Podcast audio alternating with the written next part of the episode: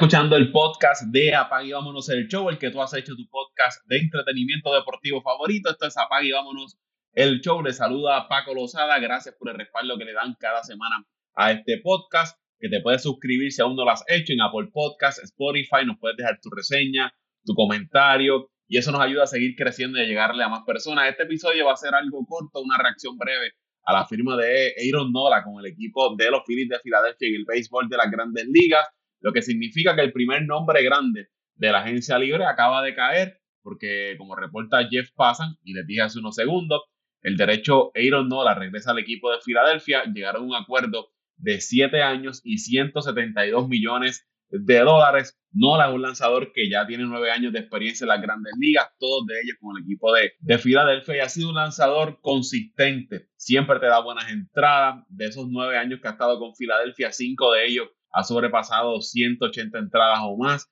eh, inicia 25 partidos por temporada, es un brazo que hasta ahora ha sido saludable, ha sido consistente, poncha mucho bateador, 200 ponches o más por temporada, es un lanzador controlado, una máquina de tirar strike, no da muchas bases por bola, una dos bases por bola por cada nueve entradas, sus ponches son de 9 a 10 por cada nueve entradas, es lo que llaman por ahí un workhorse, lanzador fuerte que siempre está ahí cuando usted lo necesita. Usted sabe que tiene Aaron Nola en esa, en esa rotación. Si hay algo negativo que podemos decir de Nola, es un lanzador que le da mucho cuadrangular. Su efectividad es una que siempre sube y baja, pero es un lanzador que te estabiliza la, la rotación y como les dije, que usted sabe que usted puede contar con él.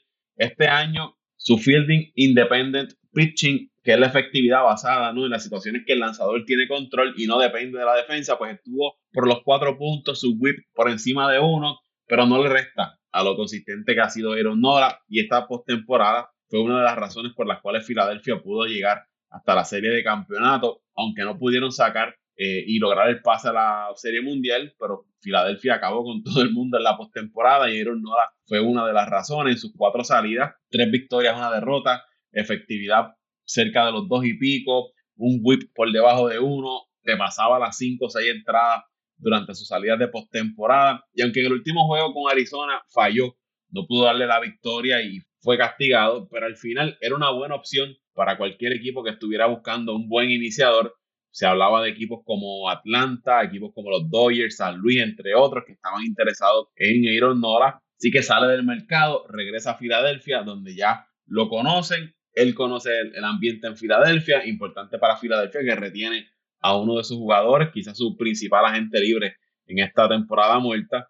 En cuanto al contrato, pues yo creo que ese séptimo año yo no se lo daría. Yo me iría más por unos 5 o 6 años, pero ese precio de 172 millones me parece razonable.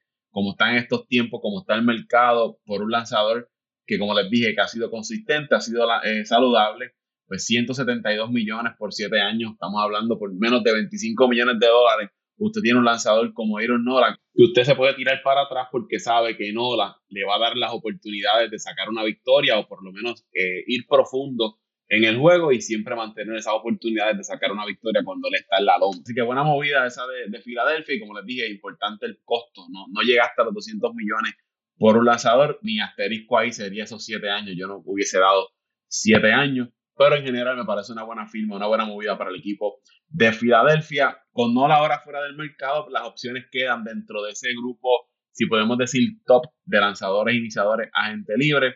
Pues está Yamamoto, Blake Snell, eh, Montgomery, Sonny Gray, Eduardo Rodríguez, Marcus Stroman y el japonés Chota Imanaga. Son las opciones que quedan por ahí, ¿no? Lo que si podemos decir top de iniciadores en el mercado de agentes libres del béisbol de las grandes ligas.